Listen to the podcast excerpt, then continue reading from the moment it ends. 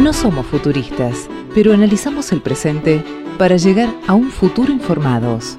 Gaceta 3.0, un podcast actualizado en el momento que lo escuches.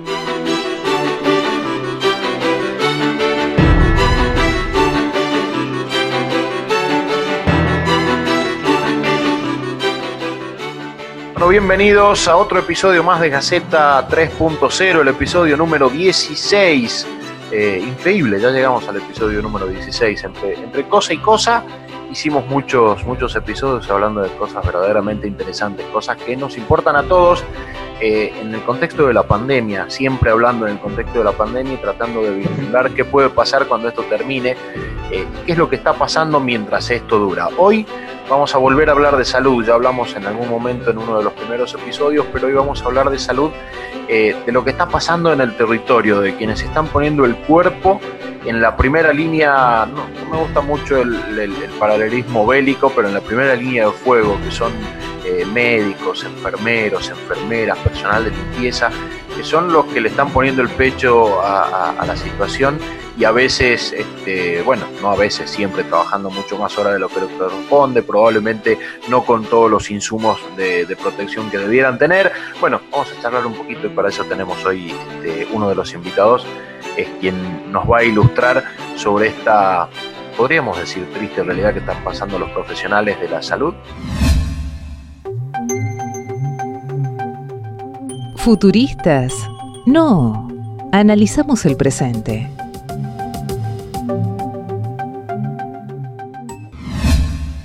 Bueno, muchas gracias amigo por la oportunidad que me das, eh, por la espacio que me das. Eh, muchísimas gracias.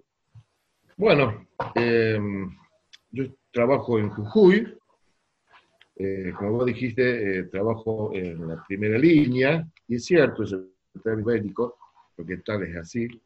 Eh, trabajo en el Hospital de la Esperanza, la Esperanza pertenece a la ciudad de San Pedro, el interior de Jujuy. Bueno, no es ningún secreto de que está colapsado el sistema sanitario, ¿no es cierto? Para nadie, para nadie es un secreto esto ya. Eh, las autoridades ya han aceptado esta triste realidad. Pero antes de aburrirlos con los, con los números, que nos van a dar este, una realidad más concreta, le voy a comentar lo que ha pasado, me pasó en la guardia de ayer. Hay una chiquita, una niña de 15 años, que se llama Guadalupe, es eh, compañera del secundario de mi hijo, tiene 15 años, esta nena, y a las 3 de la mañana fallece la abuela por coronavirus, la abuela materna. A las 5 de la mañana fallece la otra abuela, la abuela paterna. Y a las 11 de la mañana fallece su mamá, que estaba embarazada de dos meses y medio. Entonces, en una sola mañana, esta niña de 15 años pierde a las dos abuelas, a la mamá y el hermanito. Todo por el coronavirus. Amigos, ¿cómo le explicamos a esta niña el tema de la pandemia? ¿Cómo le explicamos que no pudimos, como sociedad, parar a este virus? ¿Cómo le explicamos que no pudieron acceder al sistema sanitario en tiempo y en forma? Su familia. Yo di personalmente a, a una de las abuelas, a Marcelina. Cuando lo veo por primera vez, ella estaba saturando 92%. En la interno, te estoy hablando de, una, de un hospital de primer nivel, con todas las carencias que tenemos. Por supuesto, con oxígeno. Me va desaturando a medida que pasa el tiempo y vemos que eh, ya es una paciente crítica con necesidad de internación y veíamos que eh, por sus enfermedades preexistentes, la abuela, una enfermedad autoinmune encima, iba a necesitar eh, en un momento pasar al respirador. Estuve 24 horas, amigos, buscando una cama de UTI que no encontré por ningún lado. Llamé a, la agencia de camas, que es la agencia central del Ministerio de Salud, y me dijeron, doctor, no hay camas en ninguna ciudad de Jujuy. La operadora, no hay cama en Palpalá, no hay cama en Perico, no hay cama en San Salvador, no hay cama en San Pedro. Apenas tengamos una cama, doctor, este, le vamos a llamar y ustedes nos mandan la paciente. Por supuesto, en un negocio llamado. Desesperado porque veía que la, señora iba a necesitar sí o sí un respirador. Intento varias veces con mi hospital de cabecera, que es el Hospital Patterson del, de la ciudad de San Pedro. Y después de varias horas consigo la cama, SAME, me dice, doctor, sí, ya vamos a buscarlo, pero necesito tiempo porque eh, necesitamos em, limpiar, desinfectar las ambulancias, lo cual es cierto, cada vez que ellos llevan un paciente con COVID, después necesitan este, limpiar las ambulancias, desinfectarlas. Y eso les lleva tiempo. Así que dice, espéreme, ya lo, ya lo vamos a llevar. Esperamos lo, suficiente que llegó, hasta que llegó el SAME, que habrá tardado una hora y media, lo sumo. Cuando lo llevan al hospital de, de cabecera, este señor ya había perdido la cama. Me llama el, jefe de guardia de ese momento y dice, mira, perdóname, pero la cama que tenía para esta señora la tuvimos que ocupar con otros, con otro paciente también crítico. Supongo que al ver la historia clínica y a saber que esta persona tenía una enfermedad autoinmune, sus chances de vida eran muy pocas. Supongo que eso fue que eh, me pongo en la piel del otro médico, por supuesto. Supongo que eso fue lo que hizo decidir por otra persona quizás más joven. La verdad que no sé quién ocupó ese cargo. Se volvió a mi, a mi hospital y bueno, tuve 24 horas más, luchando ahí con el oxígeno, encima con poco oxígeno, rezando que hoy viniera otro paciente crítico, hasta que al final pudimos eh, derivarla a la ciudad de Perico. Pero bueno, ya saben cómo terminó la historia. Falleció esta abuelita a las 3 de la mañana, la otra abuelita de Guada a las 5 de la mañana y mamá falleció en San Salvador, una señora de 42 años embarazada. ¿Cómo explicamos a esta niña, no? Todo esto. La verdad que me destruyó el corazón y quería comenzar antes de hablar de las tasas de incidencia y todos los números, quería darle a, esos números una cara humana, porque detrás de los números hay vidas, y detrás de la vida hay familias, hay historias, hay amores que ya no están, hay futuros que se truncan. Así que bueno, aprovechando también, amigos, que yo sé que ustedes tienen una gran audiencia. Pedirle desde Jujuy, de San Pedro, y como sé que se ve en toda la República, que pensemos a esta niña en Guadalupe, que quedó sin mamá, eh, padres separados, la verdad que no conozco el papá, creo que no, no sé dónde está. Eh, debe estar ahora Guadalupe, debe estar con una tía, yo les pido que, como conciudadano de ella, de esta niña, la ayudemos por medio de una ONG, eh, por lo menos a terminar sus estudios secundarios y si es posible terminar sus estudios universitarios, ayudarlo a, a que tenga fe en este país, en sus conciudadanos y que no la vamos a dejar sola y que podemos, eh, creo que podemos eh, ayudarlo en, en, su futuro.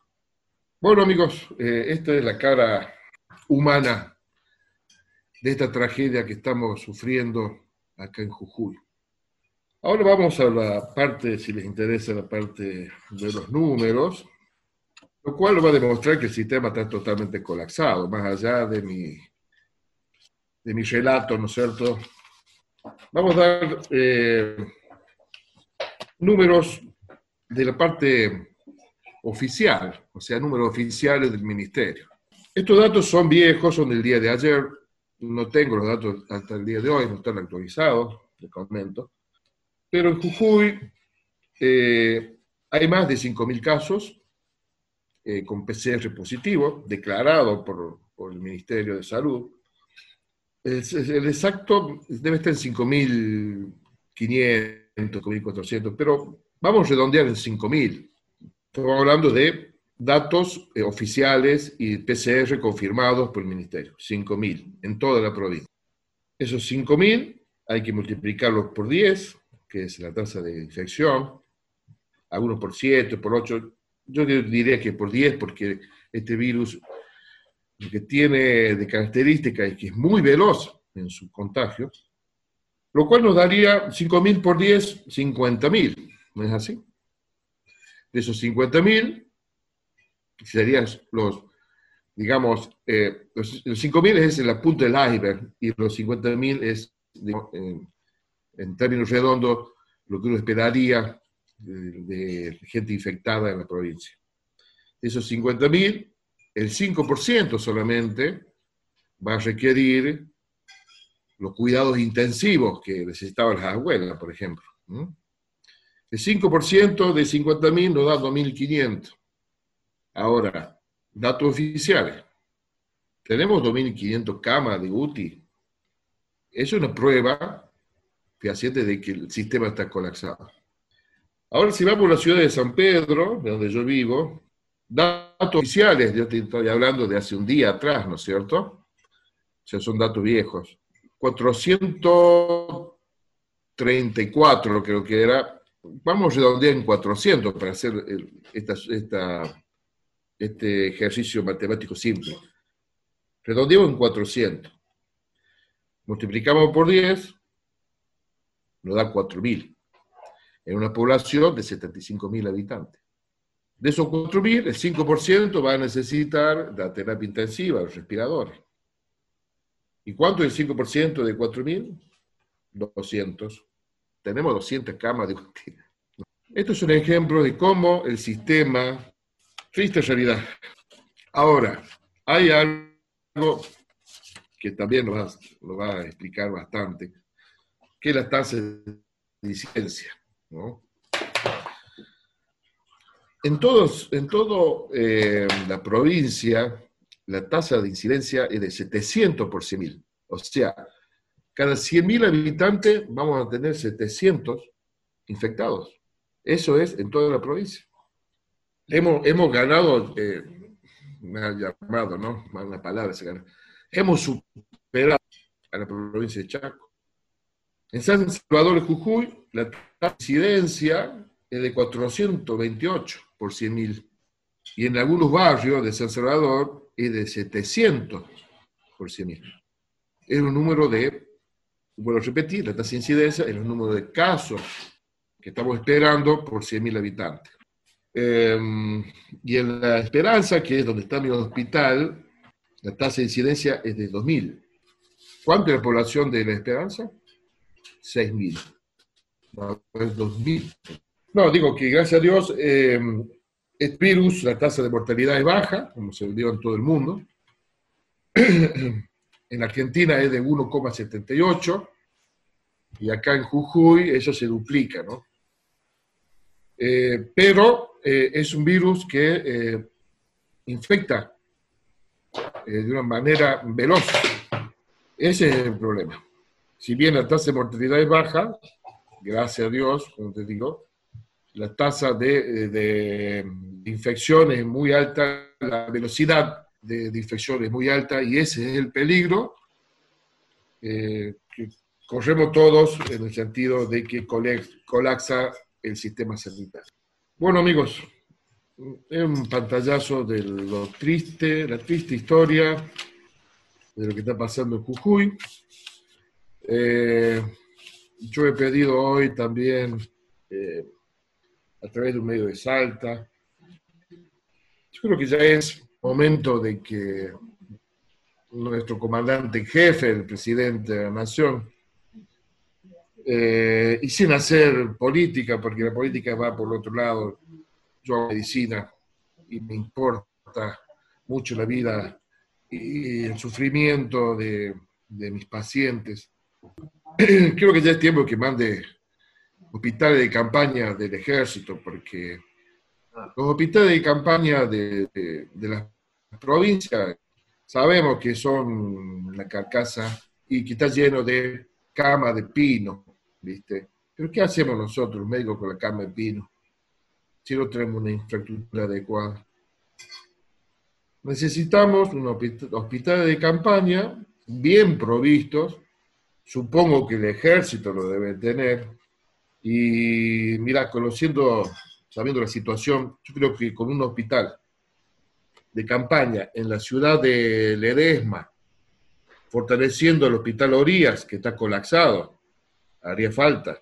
Otro hospital de campaña en San Pedro, fortaleciendo el hospital eh, Patterson y otro hospital de campaña en Perico, fortaleciendo el hospital Zavala, creo que sería muy útil y podríamos eh, manejar mejor este, esta pandemia. Ahora, San Salvador viene creciendo a pasos agigantados. Héctor, sí. ¿no recibieron todavía ayuda del gobierno nacional? ¿No recibieron Dicen nada? Mira, eh, yo no, no, no, tengo contacto con, con, con, los políticos, solamente por lo, por lo, que dan a conocer a, a través de, de, las noticias. Recibido fondos, sí, dinero. Pero ¿qué hacemos con ese dinero? Es lo que falta, ¿no es cierto? Yo creo que falta infraestructura. Han venido, necesitamos médicos, pero médicos de UTI. Yo sé de amigos que quieren venir, de, de, colegas de Buenos Aires, de Capital Federal, de Mendoza, de Córdoba. Queremos ir a ayudar, dice. Y yo le digo, mira, venir acá. Sí, básicamente eso, porque médicos eh, de UTI tienen, necesitan una preparación, que si no cualquier sí. médico puede meterse en una terapia. No, sí. no, no, no. Para nada, para nada. Sí. No es una especialidad, una super especialidad, es cierto. Claro, yo, yo, por ejemplo, yo tengo otra especialidad, yo no podría meterme en una terapia porque no lo podría manejar, entonces es muy importante lo que decís vos, tiene que ser médico de terapia, no cualquier médico puede. Claro, Aparte tiene que tener equipamiento, ya, porque con eso, con ser médico de terapia y sin un respirador como la gente no te sirve tampoco para nada. No, yo te preguntaba si, si llegaron respiradores, si llegaron camas, de, si tienen un buen laboratorio, por ejemplo.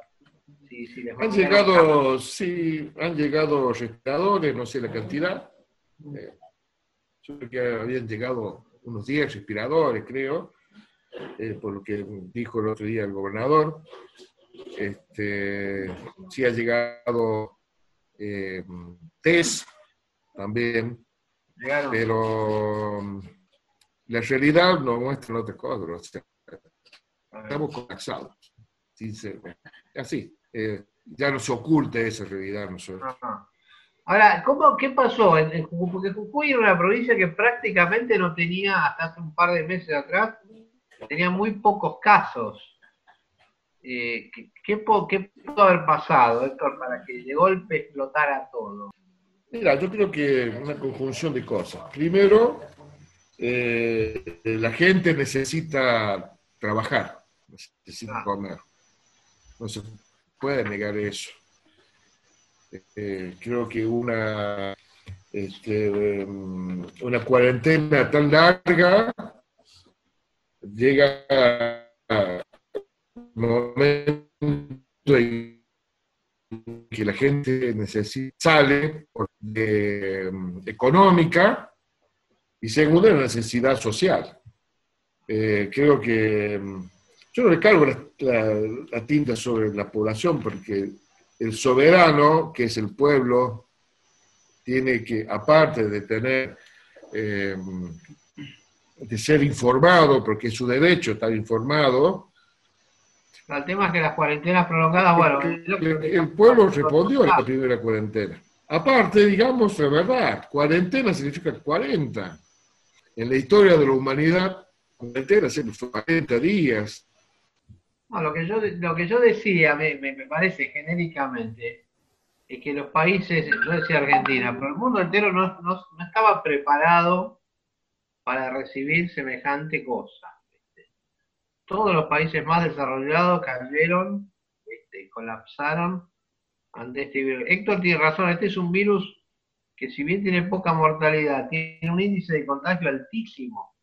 Yo le, le, pregunté eso de Jujuy, porque yo sé que Jujuy tenía muy pocos casos, o casi ninguno, y de golpe se incendió de casos por, dos o tres personas, creo que, eh, no sé si viajaron a Bolivia, no, no, sé bien cómo fue la historia, eso le preguntaba a él y en pocos días, semanas, se, incendió Jujuy y se colapsó.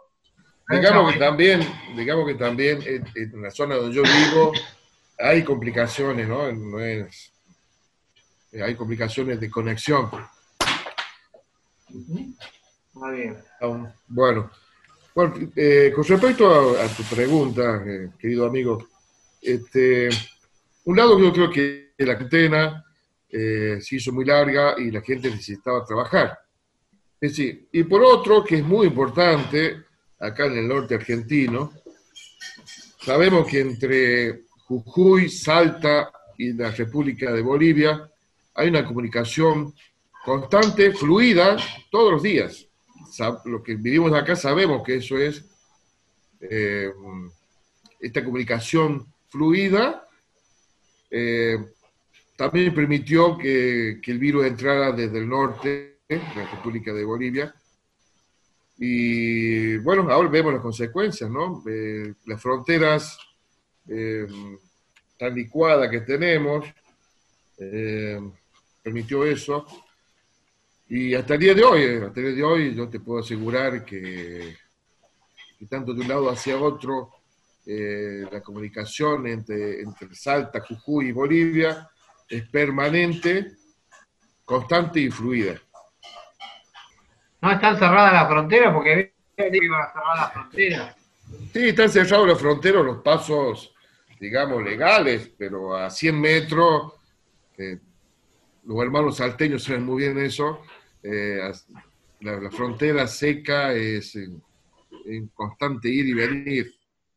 Así que a los hermanos salteños ahí ahora le va a tocar lidiar con este con esta pandemia y sobre todo en Tartagal estaba viendo, che, este, también los números están muy altos, ¿no? Héctor, vos sabés que la situación desde la frontera que vos contás en el centro del país se discute mucho, eh, o se habla mucho de esa situación de cuando uno ve el paso por la frontera seca. Digo, ¿qué les pasa a ustedes, a los que están en esta línea, a los médicos, eh, cuando ven esta situación? entienden que es una cuestión cultural y de hace muchísimo tiempo que no se puede superar, entonces hay que enfrentarlo a nivel pandemia de otra forma, o existen que desde el lado de gobierno se ha bajado los brazos y no se está luchando como corresponde ante, ante Mira, muy buena pregunta la tuya. Desde mi, punto de vista personal, yo respeto mucho porque este caso, porque yo creo que es cultural y tenemos familias que viven de los dos lados de la frontera. La misma familia vive en Argentina y en Bolivia, y para ellos es natural ir y venir. Lo cual me lleva a pensar de que en la lucha eh, que ya se hizo en otras oportunidades, en otras epidemias, por ejemplo el cólera, en los años 90, eh, que fue todo un éxito, se trabajó conjuntamente Argentina y Bolivia y pudieron parar en, la frontera.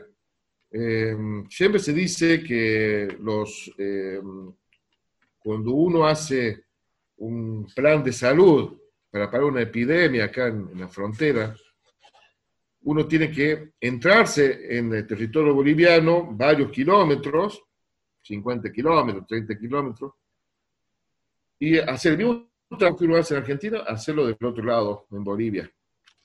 Entonces tiene que haber una, una conjunción, una coordinación entre ambas naciones para poder manejar esto.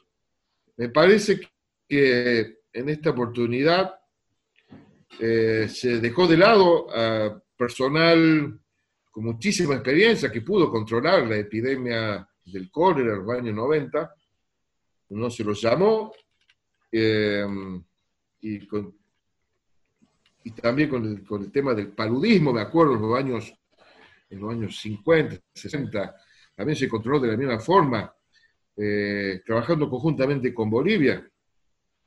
En esta oportunidad, me parece que no hubo coordinación entre Argentina y Bolivia y eso se traduce eh, la alta, la alta eh, infección en ambos países, ¿no? porque el país hermano de Bolivia también sufre em, de una forma terrible esta epidemia.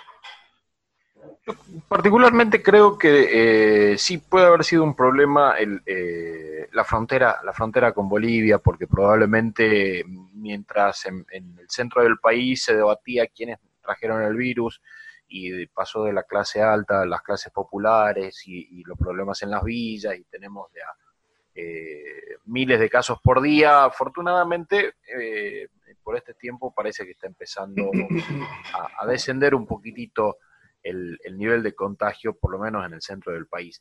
Y en el norte del país el problema empezaron, sí, es, porque vinieron de Bolivia, es porque vinieron de Bolivia, es porque vinieron de Bolivia. Y me parece que Héctor tiene este, un, punto muy interesante en esto de eh, nos quedamos en, sí, vinieron de Bolivia y nos contagiaron, pero hay un, hace mucho que con las relaciones eh, con Bolivia hay, hay, un problema de las relaciones internacionales del país particularmente digo con Bolivia por una cuestión de reciprocidad, de atención del costo del combustible, atención en salud y demás, no se está trabajando en conjunto, nunca o hace muchos años que no se trabaja en conjunto. Pero focalizándonos puntualmente en lo que está pasando con, el sistema de salud, digo, es claro que todos los sistemas de salud, o prácticamente todos los sistemas de salud del mundo han, han colapsado a raíz de, la pandemia. Y el problema fundamental es que la única vacuna que conocemos es el aislamiento y el, distanciamiento hasta que exista la vacuna eh, efectiva. Veremos para el año que viene, en el primer trimestre, si esa vacuna de Oxford este, finalmente nos llega, que es lo que hablábamos en el capítulo anterior incluso. Eh, y el problema es que eh, el sistema colapsa porque no está preparado para recibir la cantidad de gente que tiene que recibir eh, y llegamos a un punto en que hay que empezar a elegir a quién se le da prioridad de atención y a quién no, quién está más cerca de morirse, bueno, que se espere y quien se puede salvar solo, que se salve, quien no tiene muchos síntomas, que se vaya a la casa. Y la verdad que es una situación bastante triste viéndolo como sociedad. Ahora, cuando le ponemos nombre, como el caso de Guadalupe, a, los casos de COVID, es muy difícil imaginarse otra situación eh, qué, es lo que estaría pasando. Yo me imagino que hubiese pasado hoy si los festejos del Día del Niño no se hacían, si las marchas anti-cuarentena eh, no digo que no se hagan, pero que se hagan con un poco más de cuidado, que haya menos reuniones sociales. Si fuésemos un poquitito más cuidadosos o respetuosos de las normas, digo, nos dijeron no reuniones familiares, nos juntamos. Nos dijeron no, en Salta, por ejemplo, nos dijeron deportes no más de cinco personas, metimos fútbol 11, hicimos campeonato. Digo, también hay una, hay una responsabilidad de la sociedad, independientemente de que si la frontera, sí, no, pero la frontera es imposible de controlar y eso lo saben eh, gobernadores, intendentes, presidentes, eh, y quien mira de un mapa para arriba se da cuenta, hay viviendas en Salvador Massa que el fondo de la vivienda da a, la a otra vivienda de, Bolivia, eh, y no hay una frontera y no hay nada, no hay ni siquiera un, no, no, hay nada, hay pasto, hay, hay este, no, no, es, no, es, eh, no me parece justo responsabilizar a una sola cosa. Digo, ¿hay parte de, responsabilidad de la sociedad? Sí. ¿Hay parte de responsabilidad de la dirigencia política nacional y provincial? Sí. Todos tienen responsabilidad en esto. Y, después están los que dicen, no, es una gripecita, al final la neumonía mata más gente, no sé qué hacemos encerrados, este, no es tan grave como dicen. Y, y del otro lado están los que le ponen el pecho, como el caso de Héctor, como como médicos y enfermeros que son los que eh, están viendo la realidad que le está golpeando en la cara. ¿no? Sí, está cual, amigo. Este, yo te estaba, antes que se cortara por la, falta de, de, acá de internet, este, te contaba que las tasas de, infección de, los trabajadores de salud, según nuestro, nuestro sindicato, que es APUAP, te estoy dando datos oficiales, es del 30%. O sea, la tasa de, infectados eh, es, altísima en los trabajadores de salud en Jujuy. Creo que es la más alta de la, Argentina. Y te voy avisando que la tasa de infección de la policía en Jujuy ronda casi 50%. No hay policía en la calle porque están, todos con, eh, con, la cuarentena por el tema del COVID. Es altísimo. Eh, así que Sí, comparto con vos. Eh, yo creo que la responsabilidad, todos tenemos la responsabilidad, y, pero por supuesto que yo siempre digo, el soberano, el pueblo, y al soberano hay que, hay que educarlo, ¿no? Es el derecho que tiene el pueblo como soberano a que lo eduquen. Creo que ahí hemos fallado. Pero coincido con vos. Héctor, ¿cuál era la situación eh, previa a la pandemia de los hospitales allá en la zona. Ah. ¿Alcanzaban los hospitales? Eh, ¿Alcanzaban los médicos? ¿O esto vino a traer un problema más grande del que ya existía en la región? Excelente pregunta, amigo.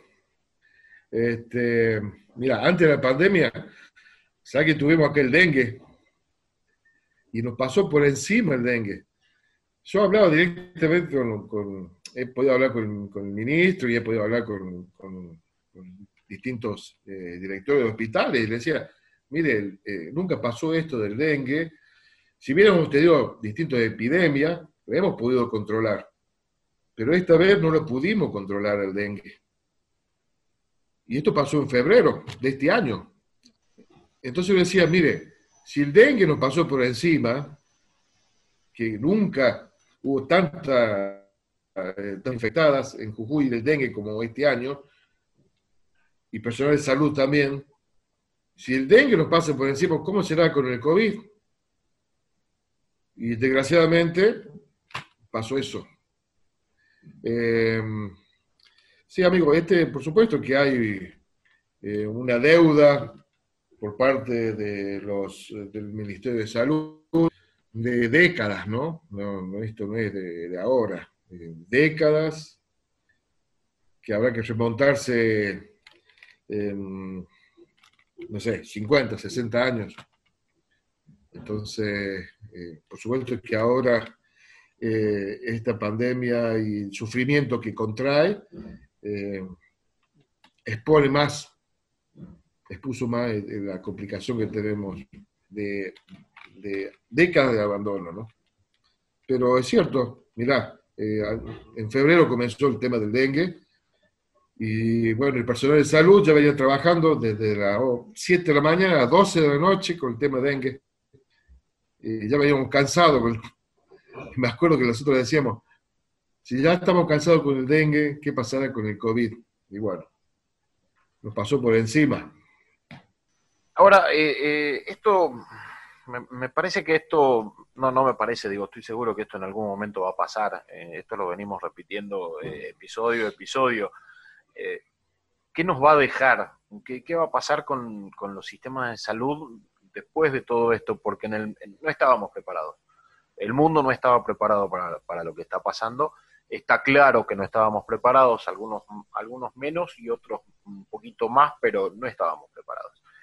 Ahora, ¿qué va a pasar para adelante? ¿Cómo, nos organizamos para adelante? ¿Cómo nos organizamos como, gobierno, como sistema, como sociedad?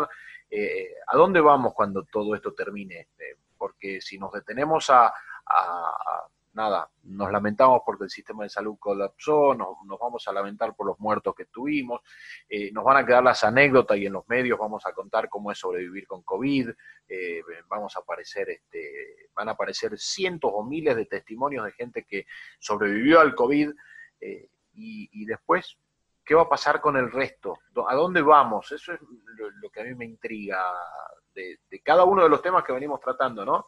Puntualmente, ¿a, dónde va el sistema de salud después de que termine esto? ¿Nos dimos cuenta de algo? ¿Nos sirvió de algo todo esto? Sí, excelente lo que acaba de decir. Eh, también podemos decir, ¿nos sirvió? ¿Qué aprendimos de Malvinas? Por ejemplo. ¿no? Este, pero excelente tu pregunta. Yo también creo que todos nos estamos preguntando qué pasará post pandemia, cómo vamos a reaccionar como sociedad. Una esperanza, creo que hemos aprendido, debemos aprender, tenemos la obligación de aprender en todo sentido, ¿no? No solamente a nivel de la salud pública, sino también a nivel de, nuestra eh, responsabilidad como persona, de nuestra responsabilidad como ciudadanos, eh, de nuestros derechos, cómo defendemos nuestros derechos, si somos capaces de asumir nuestras obligaciones. Y bueno, será la, yo creo que será una, una, justa, más soberana. Tengo esa esperanza, amigos. Creo que vale la pena. Tengo un país hermoso, esos. Yo creo que acá una de las cosas eh, que creo que tiene que quedar claro para, para el gobierno central, sea que sea, es que el país eh, es uno solo, es uno solo. El país no es la, yo soy de la ciudad de Buenos Aires, el país no es AMBA, el país es todo el país, entonces, y, tenemos que darle la, misma prioridad, entre comillas, a todos, a la ciudad de Buenos Aires, a la provincia de Buenos Aires, a Salta, a Jujuy, a Chaco, a todos lados. No puede ser que Jujuy esté pasando lo que está pasando que, apenas tenga respiradores, que apenas tenga camas de, de terapia. No puede ser que pase eso. Ni en Jujuy, ni en Chaco, ni en ningún lado tendría que estar pasando. Entonces tiene que haber un cambio de mentalidad del gobierno nacional. Decir, señores, todo es un país y todos necesitan nuestra ayuda. Punto. Eh, y espero que esta sea una de las enseñanzas, si se puede llamar así, que nos va a dejar este, la pandemia. ¿eh? Que el federalismo es muy importante, pero también hay un gobierno central que se tiene que ocupar de las provincias, en este caso de la salud de las provincias. Es una de las cosas que se me ocurre, para que pueda dejarnos. Sí, entiendo y comparto la, situación de, de que el gobierno en todos sus aspectos debería estar mirando a todas las provincias. Y también me queda pensar si estamos mirando más allá de la situación, de lo que quede después. Eh, Héctor nos hablaba de, la importancia quizá de montar eh, hospitales de campaña. Cuando esta situación arrancó, hace mucho tiempo atrás, si no mira para atrás, hace varios meses atrás, se mostraba cómo se armaban hospitales de campaña aquí y allá, sobre todo en el AMBA y en, Capital Federal, esperando eh, que ese sea el marketing a, de alguna forma a poder representar en el futuro, porque teníamos eh, el famoso centro de aislamiento eh, cruzando la General Paz y teníamos el hospital de campaña en Pompeya. Bueno, hoy eso lo está necesitando el norte y no tenemos respuesta. El norte del país está necesitando esa respuesta o está necesitando esa acción y no la tenemos. Eh, y la pregunta me sigue siendo si tomamos a mal el tiempo. siempre nos están diciendo de que esto se congeló la cuarentena del principio y se habló de la fase 1 para poder ganar tiempo y poder responder. Bueno, hoy no estamos pudiendo responder, entonces hay que saber si esa famosa cuarentena o esa famosa fase de ida y vuelta sirvió en todo caso para algo más de lo que fuera el círculo de capital AMBA y a cómo, le, cómo podemos hacer para responderle a los que son una persona y no un número.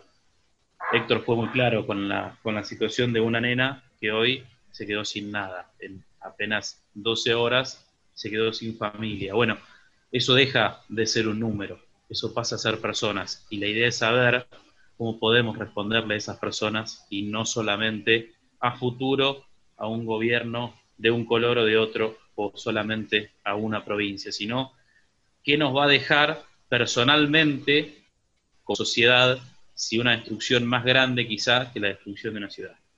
Bueno, eh, primero eh, darles eh, nuevamente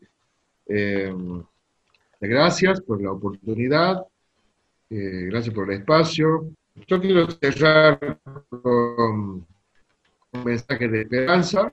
Este país, un país maravilloso, una moda de irse del país y buscando. No, yo creo que vale la pena que este país es nuestro, es maravilloso, nuestra gente es maravillosa. Nos quedemos acá, luchemos, esto es nuestro, es nuestra casa, eh, tenemos derechos y también obligaciones, entonces, eh, con fe, con esperanza, eh, podemos seguir adelante y ser un pueblo y la Argentina que todos deseamos. Gracias amigos por, por esta invitación, gracias por la oportunidad que me han dado de expresarme y bueno, con ustedes estoy a su disposición. Bueno, yo como siempre me termino quedando con más preguntas que respuestas. Yo sigo, sigo insistiendo. ¿Por qué, llegamos a donde llegamos y qué va a pasar cuando todo esto se termine? Eh, y lo único que espero es que de, todo este lío salgamos todos mejores personas. Y si los dirigentes logran salir mejores personas, encontraremos algún camino para ir, para ir buscando algunas soluciones eh, que nos hagan no olvidar lo que pasó, pero sí pasar el mal trago lo más rápido posible. Y así llegamos al final nuevamente de este episodio de Gaceta 3.0. Como les decía al principio, ya hemos hecho 16 y hasta nosotros estamos sorprendidos de la cantidad.